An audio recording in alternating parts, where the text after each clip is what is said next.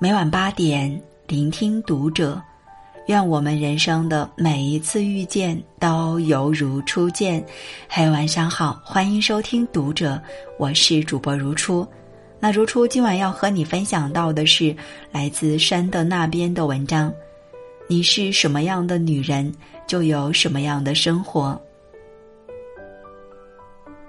香奈儿创始人曾说过：“我的生活不曾取悦我。”所以我创造了自己的生活。说起香奈儿这个品牌，相信很多人都不陌生，但外面的人看到的都是品牌外在的光环，却很少了解创始人背后的故事。香奈儿是一个有着不幸童年的女性，从小没有得到过父亲的宠爱，母亲离世之后，更是被迫进入孤儿院。十六岁那年，香奈儿冒险逃离孤儿院，开始了流浪在外的生活。在社会上，她受尽排挤，最后靠着在孤儿院学会的缝纫技能，勉强养活了自己。这也为她后期创造自己的品牌打下了基础。经过一路的拼搏，香奈儿最后成就了伟大的自己，生活也发生了翻天覆地的改变。人生是一面镜子，它的模样取决于镜子中你我的样子。我们唉声叹气，镜子里就是一张苦楚的脸；我们积极阳光，镜子中就是明媚坚定的脸庞。生活是什么样子，只取决于我们是一个怎样的人。有清醒力的女人，过着有把握的生活。莫言说过。一个人要知道自己的位置，就像一个人知道自己的脸面一样，这是最为清醒的自觉。在影坛有这样一位女性，导演李汉祥赞叹她说：“在这个行业，她的风采、演技，没有人能比得过。她有着非常大的胆量，初入影视行业就敢和当时名噪一时的大明星打擂台。”能够轻松驾驭武则天和杨贵妃两个气场完全相反的角色，她就是被称为影坛常青树的李丽华。李丽华的父母是当时的梨园名角，从小在父母的熏陶下，她在戏曲方面打下了坚实的基本功。本以为长大后的她会沿着父母的老路，在戏曲行业继续展露更大的光彩。谁知他有自己的想法和追求，李丽华转行做起了演员。刚踏入表演这个行业，想站稳脚跟是非常难的。但李丽华不仅有野心，更有一个清醒的头脑。她的成名是从一九四零年出演电影《三笑》开始的，在电影上映之后，赢得无数观众好评。即使和当时的前辈周璇相比，演技方面也不相上下。他将儿时的童子功用在拍戏上面，更是助推他的演艺事业。多年之后，功成名就的他接到戏之后，也从不耍大牌，总是准时出现在片场，静静等待导演的安排。因为他明白，作为一个演员，还是拿演技说话，外在的光环代表不了什么。从业几十年，李丽华一直怀揣着这样的态度演戏，清醒且努力，如此她才有了影坛常青树的名声。拿破仑说过：“我有很大的野心，但是我的头脑又是冷静的。”在纷扰的世界，保持头脑清醒不是一件容易的事。知道自己要走哪条路，就能理智的拥抱路上的嘉奖。持续的保持前进的步伐。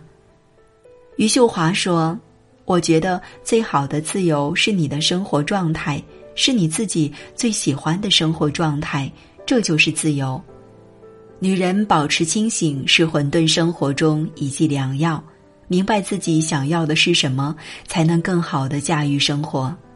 有适应力的女人，过着随时重启的生活。”汉代桓宽《盐铁论》里有一句话：“明者因时而变，知者随事而治。”我的前半生里的罗子君在婚内遭遇丈夫婚变，婚姻里罗子君十指不沾阳春水，什么都是依靠着自己的丈夫，出手阔绰，完全是一个吃喝玩乐的富太太形象。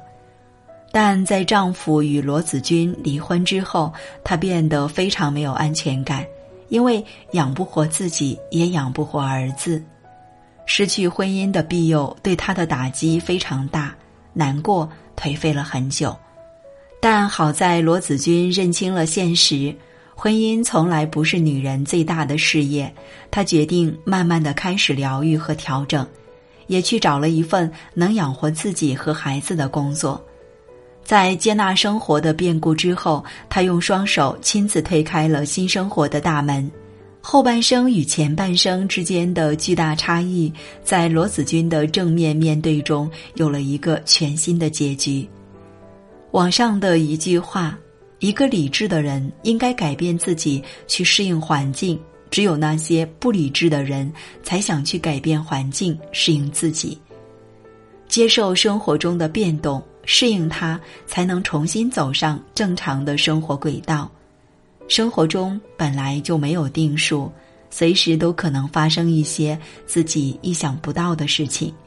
但敢于拥抱变化、适应变动的女人，才能在生活的大海里扬帆远航。有生活力的女人过有滋有味的生活。